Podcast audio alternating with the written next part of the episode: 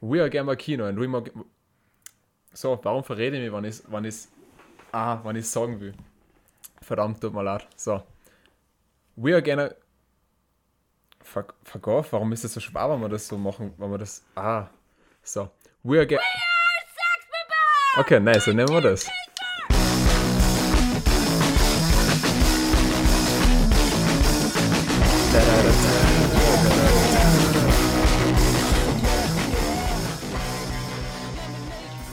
So, hallo zur. Es wird im Neujahr kommen. Neujahrsfolge von Gemma Kino. Dem, So in der Art. Ja, ir- ir- irgendwie, irgendwie so. Äh, keine Ahnung, wann genau der erscheinen wird. Es ist auf jeden Genau. Fall der letzte dieses Jahr und der erste im nächsten Jahr. Gleichzeitig oder so. Exakt, der letzte, den wir dieses Jahr aufnehmen und der erste, der nächstes Jahr rauskommt. So ist es. Oder dieses Jahr rauskommt. Dun, dun, dun. Gut, womit Genau. schließen wir dieses Jahr ab, beziehungsweise fangen das nächste an? Worum geht's? Äh, es geht um drei Filme und eine Serie. Wer wird es erraten? Es geht natürlich um Mando, dann um Soul und We Can Be Heroes, zwei Neuerscheinungen. Und Scott Pilgrim. Versus The World. Einen schon zehn Jahre alten Film mittlerweile. Genau. Sehr gut gealtert. Hoho. Aber dazu kommen wir noch. Ja, äh, wir können auch gleich mit Scott Pilgrim starten eigentlich. Das geht natürlich auch. Äh, mal, mal kurz zu meinen Gedanken zu dem Film. Oder, nein, wir sollten, wir sollten vorher zusammenfassen, was es geht. Äh, es geht um Scott Pilgrim, wie im Titel steht, der in einer Band spielt, ein, sagen wir, normaler, normaler Typ ist, sein Leben lebt und plötzlich äh, in ein Mädchen verliebt ist und mit ihr zusammen sein will. Aber er im Endeffekt als Challenge, um das sein zu können, äh, ihre Ex Exes besiegen muss. Genau. Um weiter mit Ramona ausgehen zu können, muss er ihre sieben bösen Echsen besiegen. Hey! Ich rede mit dir, Scott Pilgrim. Er ist ein Homie und er redet mit mir. Das Einzige, was Sie und mich noch trennt, sind die zwei Minuten, die nötig sind, um dich zu verprügeln. Kann ich vielleicht. Und das in sehr stilisch stilistischen, videospielmäßigen Kämpfen. Ja, also die Story ist eigentlich ziemlich Standard, aber die Umsetzung dieser Story und die stilistischen Übertreibungen machen den ganzen Film einfach rewatchable Ja, as fuck. Mr. Pilgrim! It is I, Matthew Patel. Consider our fight begun. What did I do? What do I do?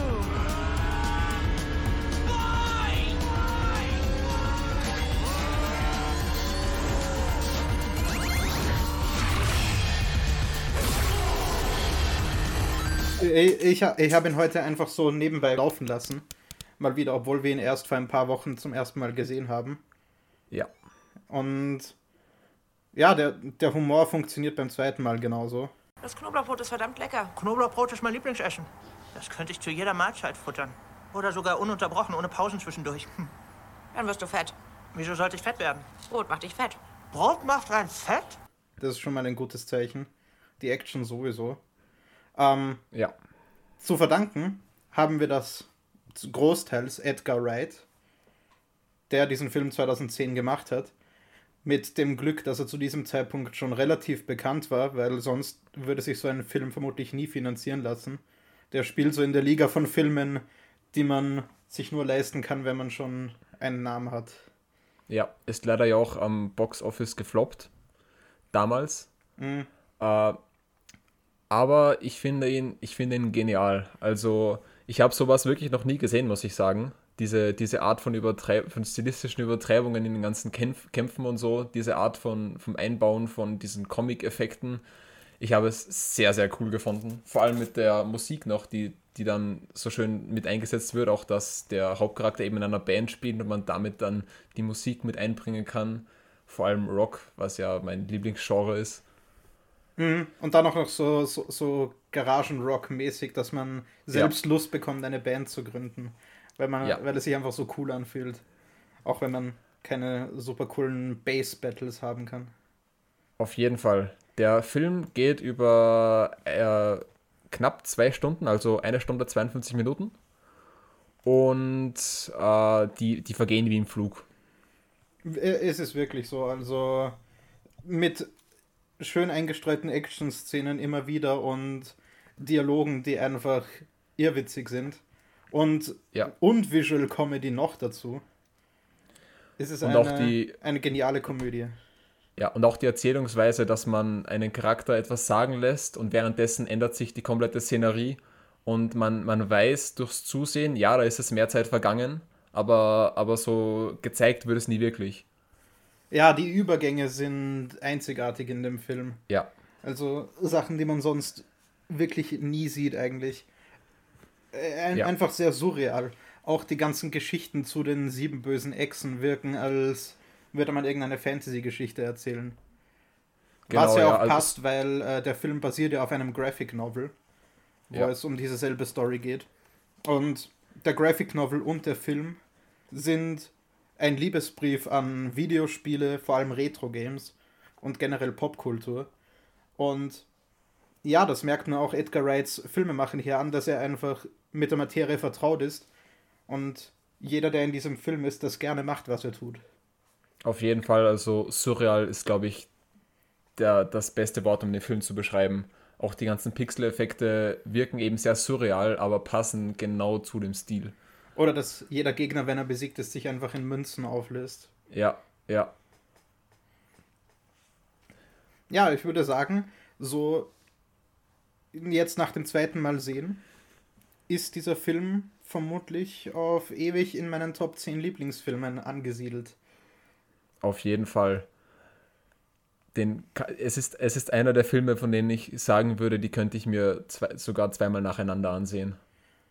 Und ich finde es extrem schade. Ich schäme mich fast, dass ich den, äh, das so lange hinausgeschoben habe, mir den Film anzusehen, weil ich habe äh, von dem schon vor Jahren gehört und wollte ihn mir schon immer mal ansehen, weil ich nur Gutes über ihn gehört habe.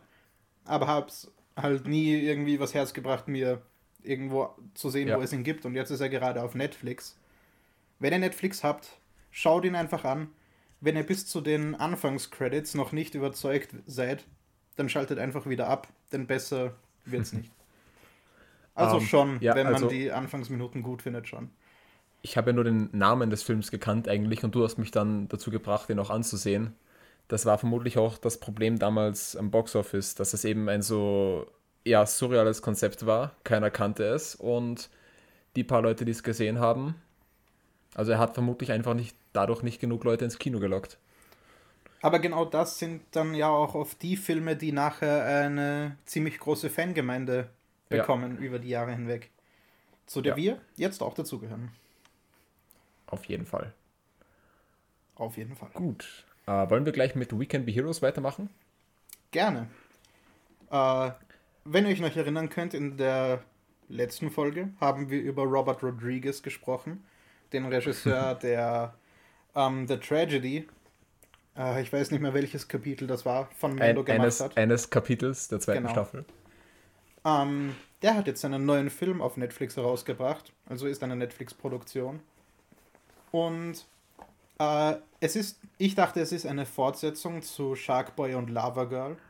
Einem sehr bekannten Film, der so schlecht ist, dass er gut ist. Aber wie sich herausstellt, ist es eigentlich mehr ein Spin-off, das in der Zukunft dieses Universums spielt. Wo Sharkboy und Lava Girl, die jetzt erwachsen sind, in einem Team von Superhelden sind. Wie, wie hieß das nochmal? Oh, ähm. Die Heroics, glaube ich. Heroics, genau, ja, stimmt. Auf jeden Fall wird das Team der Heroics angeführt von äh, Pedro Pascals Charakter, äh, von Aliens gekidnappt. Und deren Kinder, die auch alle Superkräfte haben, fast alle, ähm, müssen sich zusammentun, um ihre Eltern zu befreien. Und so Genau, entsteht also- ein 90er Jahre Live-Action-Familienfilm in 2020. Genau. Ist äh, 100 Minuten lang, also eine Stunde 40. Und nicht unbedingt so außergewöhnlich, würde ich sagen. Also Spy Kids ist ja, glaube ich, auch von Robert Rod- Rodriguez. Ist das richtig? Ja, Und wenn man- also- Spy-Kids-Filme. Und unterscheidet sich, finde ich, jetzt nicht wirklich. Eben, es ist genau, es ist genau die Ja. Art von, von Film, die Robert Rodriguez vor 20 Jahren gemacht hat. Und dann Ja. zwischendrin hat er so Dinge wie Sin City und Machete gemacht und jetzt kommt er wieder mit so einem Film und vermutlich war es einfach das, was er machen wollte zu dem Zeitpunkt. Ja, also er, er, der, der Film ist auf jeden Fall unterhaltsam. Äh, die Kinderschauspieler sind auch allesamt nicht schlecht. Ah, Ähm, ich- ich würde das nicht sagen, sie sind- allesamt finde ich sehr. Ich würde das nicht sagen, sie sind freundlich. gut. Vor allem die kleine, äh, also die, die Tochter von äh, Sharkboy und Lava Girl hat mich eigentlich am meisten gestört von den Kinderschauspielern. Mich tatsächlich nicht. Er- Erstens ist sie die jüngste, da, da kann ich ein bisschen nachsichtiger sein.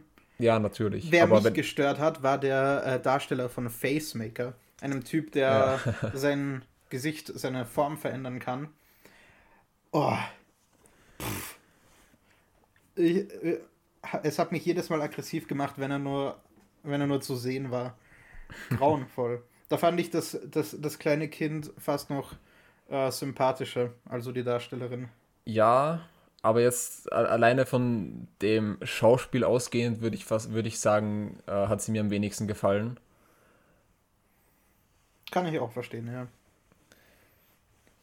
Genau. Das- das- sonst. Warte, die- ha- haben wir schon gesagt, dass das kleine Kind die Tochter von Sharkboy und Lava Girl ist? ja, ja. Okay, gut, gut, sorry. Ähm, sonst hatten, hatten sie ja auch äh, einige Effekte, die eben auch jetzt nicht super teuer wirkten. Also ich, ich weiß nicht, was der Film für ein Budget hatte, aber es war auf jeden Fall nicht auf einem Scott Pilgrim-Niveau, denke ich.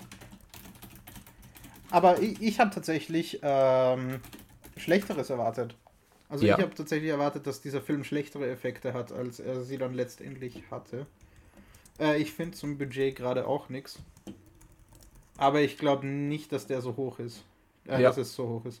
Ja, also du Scott. Pilgrim hatte 85 Millionen, schätzen Was wir ja- auf 50, obwohl, obwohl der 85 Ja, sind eigentlich auch ziemlich wenig. Na, 85 sind okay für einen Ja. Nicht-Blockbuster. Und der Film ist ja ein Direct to Netflix. Deswegen würde ich vermuten, dass er nicht über 50 ist. ja, würde ich auch vermuten. Ich bin, ich habe, kenne mich leider zu wenig aus, um Budget einschätzen zu Ja. können. Dazu habe ich mir zu wenig Budgets von Filmen angesehen, die im Mittelfeld sind. Gut, wa- was können wir sonst noch zu We Can Be Heroes sagen? Er, also äh, Pedro Pascal, wie wir schon gesagt haben, spielt mit, den wir ja jetzt in, letztens in Mando gesehen haben, wo Rod, Rod, Robert Rodriguez, der Regisseur von We Can Be Heroes, ja auch eine Folge directed hat. Ja, es kann auch gut sein, dass sie sich, äh, dass das Rodriguez da beim Dreh von Mendo, der ja, glaube Ja. ich, ziemlich knapp nach Staffel 1 war, also vermutlich vor der Produktion von We Can Be Heroes, ähm, irgendwie sich mit Pedro Pascal relativ gut verstanden hat und dann so freundschaftsmäßig in diesem Film mitgespielt hat. Würde, würde plausibel klingen, ja. Weil irgendwie passt Pedro Pascal nicht in die Rolle des Standardvaters. Ja. Superheld ja, Aber Vater, Familienvater nö, nicht ganz. Trotzdem will ich ihn immer noch im MCU sehen. Bitte. Ja, das, das, das wäre cool. Also, ähm, ich, ich denke, man muss sich diesen Film nicht anschauen. Vielleicht, wenn man Sharkboy und Lava Girl äh, gesehen hat und den unterhaltsam findet, auf egal welche Weise, dann Ja. schon. Oder generell solche Filme von Robert Rodriguez lustig findet. Ansonsten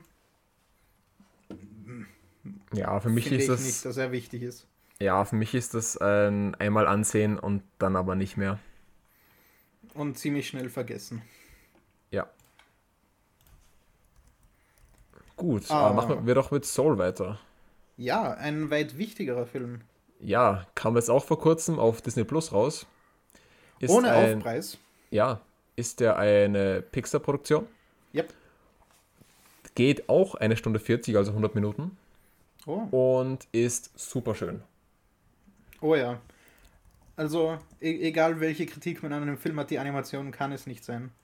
Die Hintergründe sind mittlerweile äh, nicht mehr von der echten Welt zu unterscheiden. Allein, äh, es gibt eine nur kurze Szene, wo sie in einer U-Bahn-Station sind.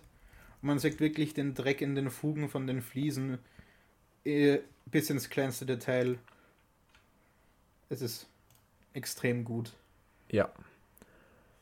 Und das ist witzig, wir haben, äh, ich habe letztens noch äh, mit meinen Eltern darüber geredet, warum, ob es so viel billiger ist, äh, CGI-Animationen zu machen, weil es ja viele Kinderserien, sowas wie Vicky und die starken Männer und so, mittlerweile alles in CGI machen und nicht mehr in Hand gezeichnet, weil nämlich äh, die Asterix-Filme im Fernsehen waren.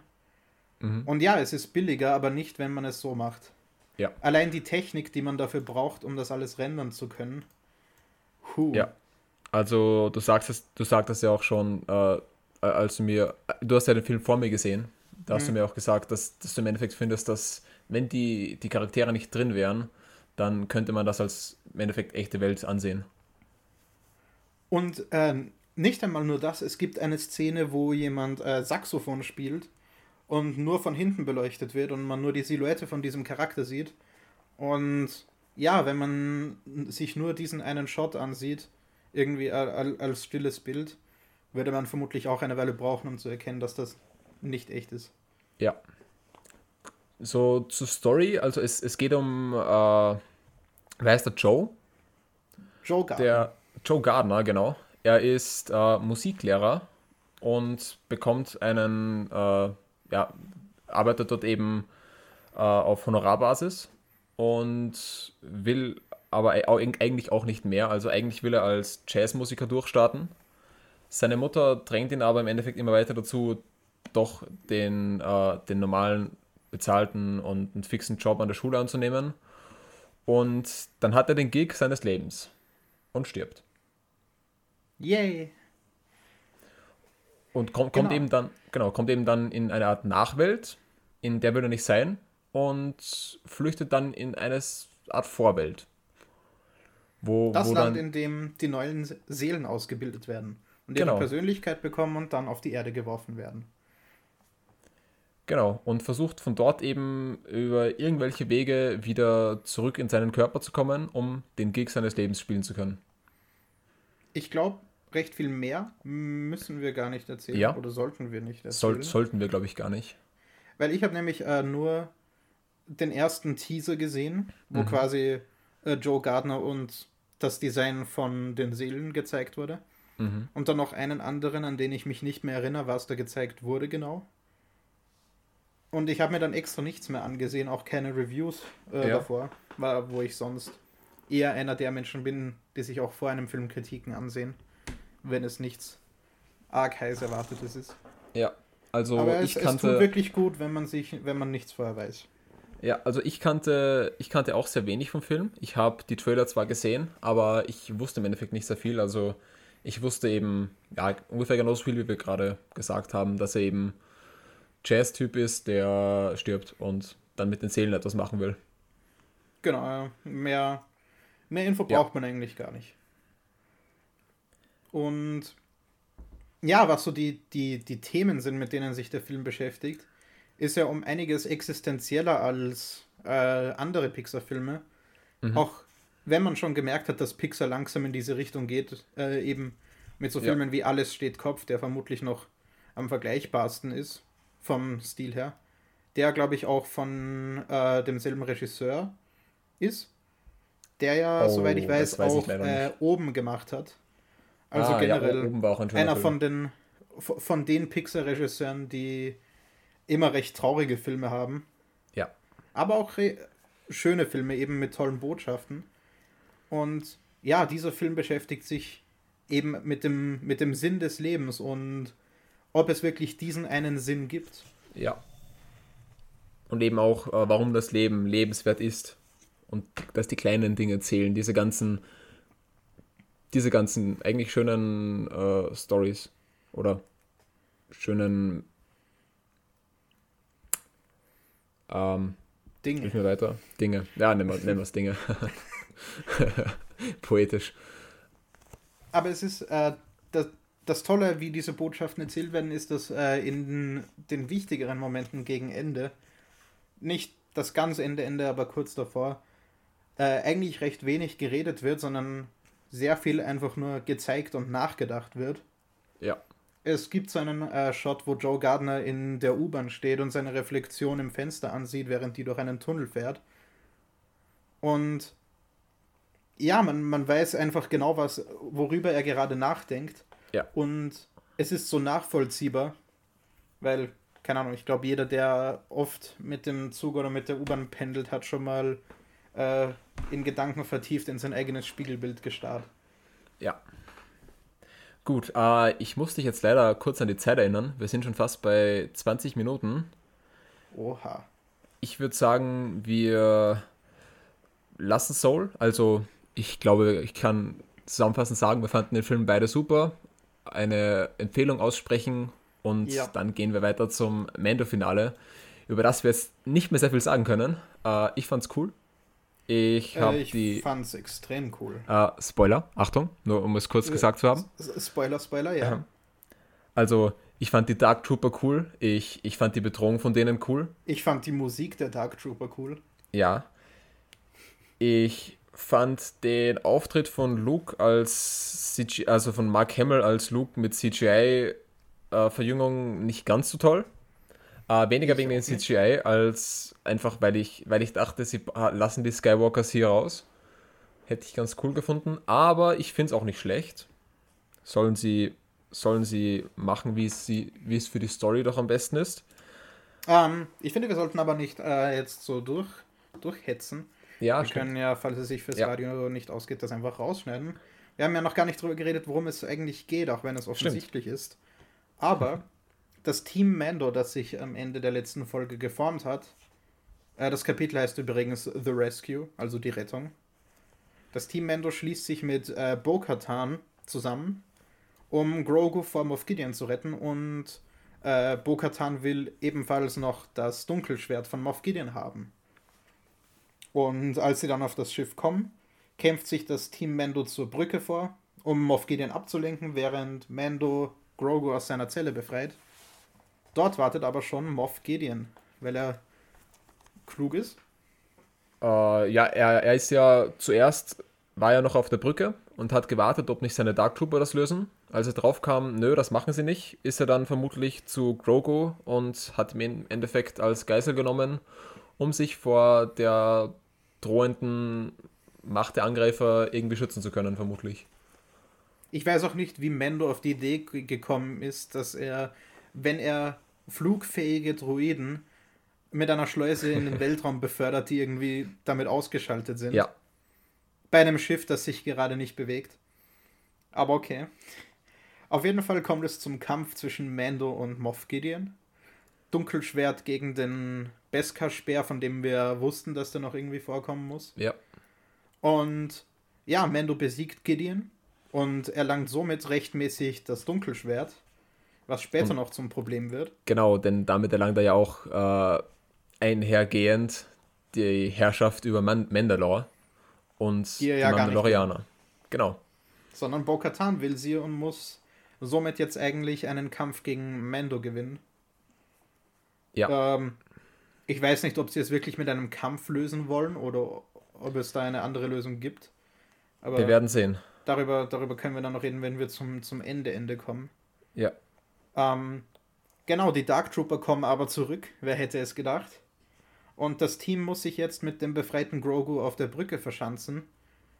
Und gerade als die Dark Trooper fast durch die Tür brechen, kommt ein einzelner X-Wing, der auf dem Schiff landet. Ja. Und es ist, äh, es ist echt interessant, wenn man von vielen verschiedenen Leuten hört, wie lange sie gebraucht haben, um zu verstehen, was Ja. gerade passiert. Also ich persönlich bin dann da gesessen, habe den, äh, hab die Serie gesehen und, und habe gedacht, so, wer könnte das jetzt sein? Nö, sie werden doch sicher keinen Skywalker mehr herbringen. Könnte es Obi-Wan sein? Nein, macht keinen Sinn, ist zu spät, etc. Und habe die ganze Zeit durchüberlegt, was gibt es alles für Optionen? Könnte es ein neuer Jedi sein? Denn ich dachte eigentlich, nö, Luke werden sie nicht noch einmal zurückbringen. Aber Aber der X-Wing. mein Gedanke, den glaube ich auch viele andere gehabt haben, war, oh, es ist die neue Republik schon wieder. Keine Ahnung, vielleicht äh, haben sie gesehen, dass Cara Dune hier ist Mhm. oder so. Aber dann, dann hat ähm, Fang, glaube ich, war es, Ja. oder so, angemerkt, "Hä, nur ein einzelner X-Wing und dann war ich so, Moment mal, das ist ein alter X-Wing. Oh nein. Und ähm, ja, ich habe damit, ich habe damit gerechnet, dass früher oder später Luke Skywalker vorkommen wird. Vor allem nachdem ja jetzt äh, Sebastian Stan als Luke Skywalker im Gespräch ist oder so. Ja. Und dann metzelt sich Luke Skywalker mit seinem grünen Lichtschwert durch die Dark Trooper, so wie Darth Vader in Rogue One sich durch die Rebellen gemetzelt hat. In der wohl ikonischsten Szene aus dem Film. Ja. Und die Gegenüberstellung finde ich extrem schön. Sehr cool. Vor allem auch mal ein grünes Lichtschwert in den äh, neuen Filmen und Serien zu sehen. Also mit Hat es da dem noch gar keins moderneren Look. gegeben? Es hat Also in den, in den äh, Prequels hat es ja, in den Prequels hat es in Episode 3, glaube ich, kein einziges Grünes mehr gegeben oder ja, so. Oder aber in wenn den- dann nur bei der kurzen ja. Szene mit In den Sequels Palpatine. gab es noch, gab es noch welche in den Rückblicken zu, ähm, zu Kylo Ren. Stimmt, stimmt. Da hat, ja. Aber, Aber so wirklich sonst- in Aktion ja. ist, ist auf jeden Fall cool. Ich, ich war nie so der Fan von grünen Lichtschwertern, dachte ich. Aber so mit dem, wenn es moderner aussieht, Ja, sehr schön. Warum reden wir über Lichtschwertfarben? Ja, die Szene ist einfach cool. Die Musik Safe. ist äh, genial. Also mit diesem ganz leichten, hohen Chorgesang. Mhm. Und dann, als Luke hineinkommt, äh, das Macht-Theme. Ah, schön. Ja. Und dann der traurige Moment, wo Mando Grogu an Luke Skywalker geben muss. Und ein letztes Mal für ihn den Helm abnimmt. Genau. Und das Einzige, was mich an dem Moment wirklich gestört hat, war, dass R2D2 aufgetaucht ist. Das habe ich überhaupt nicht verstanden. Immer. Ich, ja, Man, man könnte argumentieren, es ist kein Star Wars ohne R2 und C3PO, aber C3PO gab es ja hier gar nicht. Ja ich, keine Ahnung, ich, ich kann verstehen, warum, es, warum man es machen würde, wenn man Ja. die Chance bekommt, Luke Skywalker in seine Serie einzubauen Ja. als Star Wars-Fan. Aber so wirklich gepasst hat es halt nicht. Der Moment war aber Nein. trotzdem extrem traurig. Ja. Und wir sehen im letzten Shot, in den letzten zwei Shots einen Überblick über die ganze Crew. Und im allerletzten Shot Luke Skywalker, der mit Grogu in den Lift steigt und wegfährt. Ja. Gut. Ähm, genug zur Serie. Noch etwas zur Post-Credit, die es da ja gab. Oh ja. Und zwar metzelt sich hier Boba Fett durch die Wachen des ehemaligen Palastes von, äh, wie hieß er noch gleich? Jabba. Jabba der, Der Hutt, genau. Jabba der Hutte. Und setzt sich dann auf den Thron. Wo Bib Fortuna drin sitzt, der ehemals der Dolmetscher von äh, Jabba gewesen ist.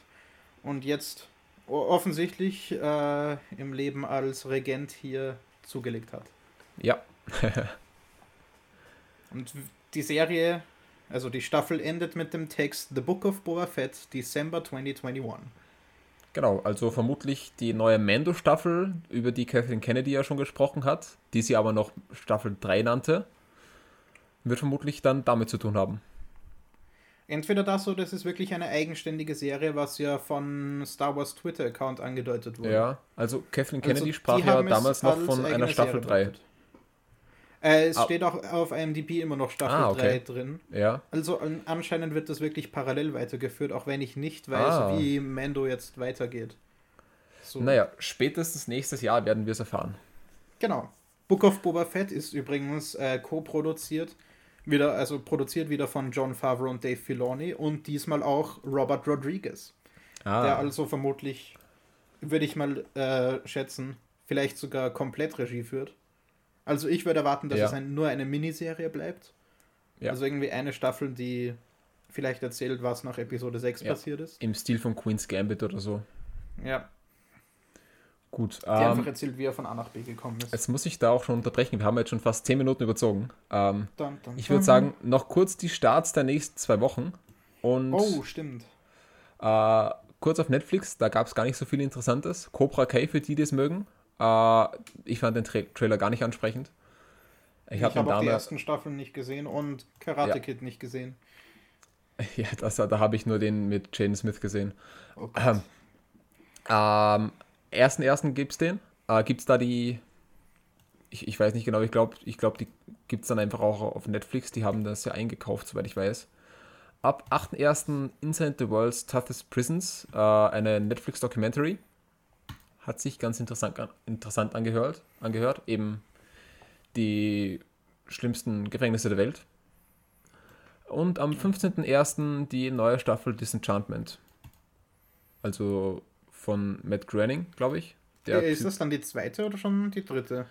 Oh, das weiß ich leider nicht. Also ich weiß nur die neue. Ich habe die erste gesehen, die hat mir nicht so gefallen, deshalb habe ich nicht weitergesehen und habe es gar nicht mehr so wirklich verfolgt. Hm. Ich werde vermutlich, wenn, dann auch bei der zweiten anfangen, weil ich gehört habe, dass ja. ähm, man irgendwie Hoffnungen steckt in die zweite Staffel. Ah, okay. Ich weiß nicht mehr genau, wieso, was so die Argumente waren.